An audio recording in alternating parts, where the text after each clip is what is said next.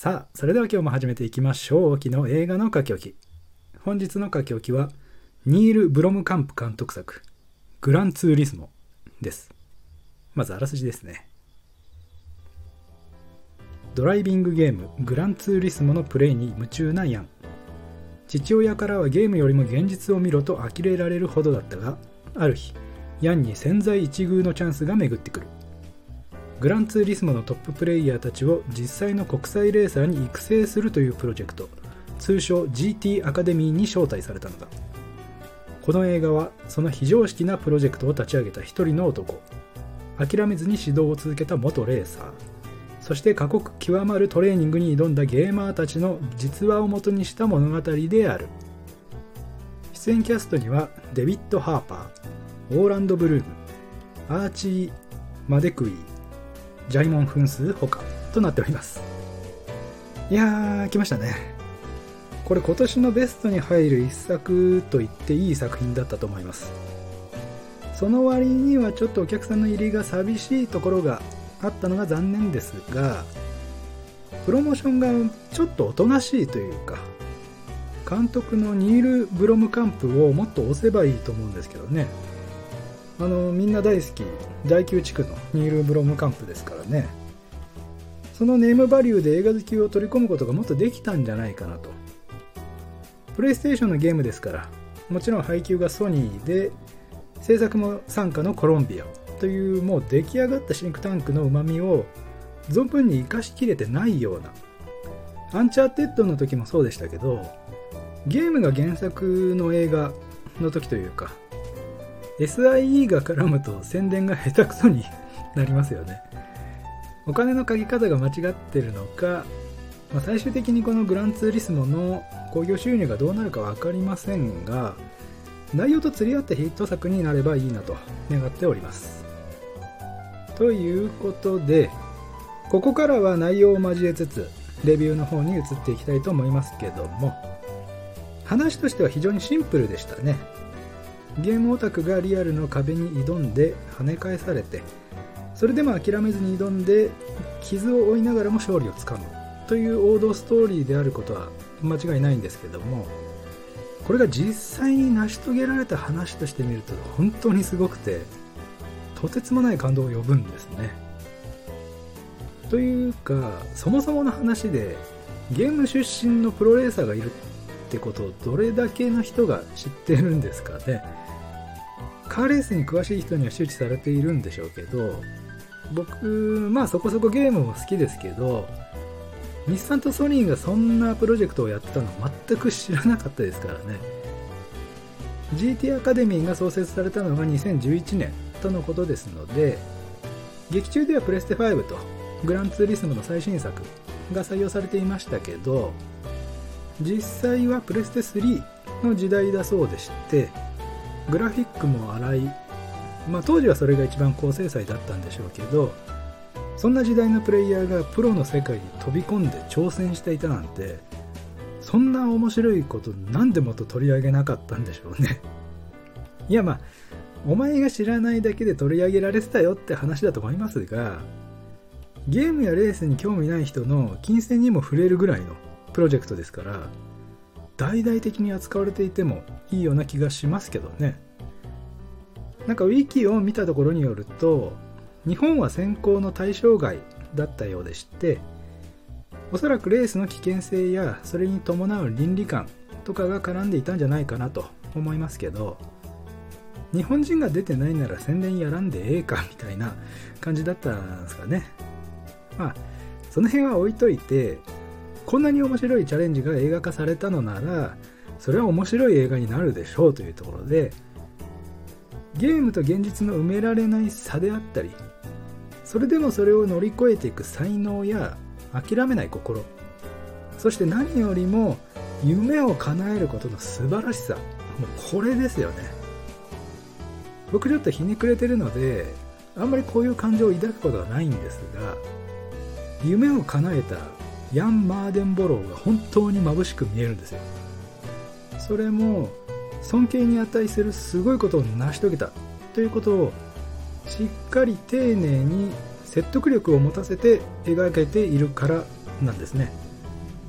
ゲームではうまくいこうがさすがに本物は無理だろうと思わせる構成がとても上手で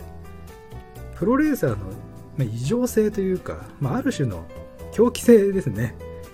恐怖心とかをどこかに置いてきてるようなちょっとどうかしてないと舞台にすら立てない世界だと強く印象づけてそれでもゲームだからこそ培うことができたスキルが活路を見いだしていく。というね。架空と現実の乖離性を全てうまくまとめているんですね。映像と音楽もすごく良くておそらく見た人のほとんどの人がブラックサバスかエンヤを帰り道で聞いたと思いますけどエンジンやタイヤの迫力とのそういった緩急のつけ方も面白かったですしちょっと僕は普通のスクリーンで見ちゃったのであれでしたけど音響に力入れてるところならかなりの迫力を耳からも体験できると思います。人間って、まあ、贅沢なもんでリアルな車が走っても最初はワーキャーしてるのに次第に慣れてきちゃって。そんなに興奮しなくなってくる。車走ってるなぐらいになっていっちゃう、まあ、僕の場合はですけど。そういうダレを防ぐようにエンジンのピストンが動く映像だったり車で構成されている部品がこう CG で分解されてまた車に戻っていくような演出だったり。あと僕の見間違いじゃなければところどころでゲーム内のモデリング CG 使ってましたよね。レースシーンはもちろんバックミラー越しの車だったり窓から見える車だけとかそういった遊び心もしっかりあってレースはスポーツだけどもゲームのようにエンターテインメントでもあるというメッセージも込められていたのかなと。それでこの映画の何がすごいかっていうとゲームレースゲームカーレース。そしてレーサー。取り扱った全てに対して見た人全員に興味を持たせることに成功してることなんですよね。これは本当にすごいことでグランツーリスモの映画面白かったからゲームやってみようかなとかグランツーリスモの映画面白かったからルマン見てみようかなとか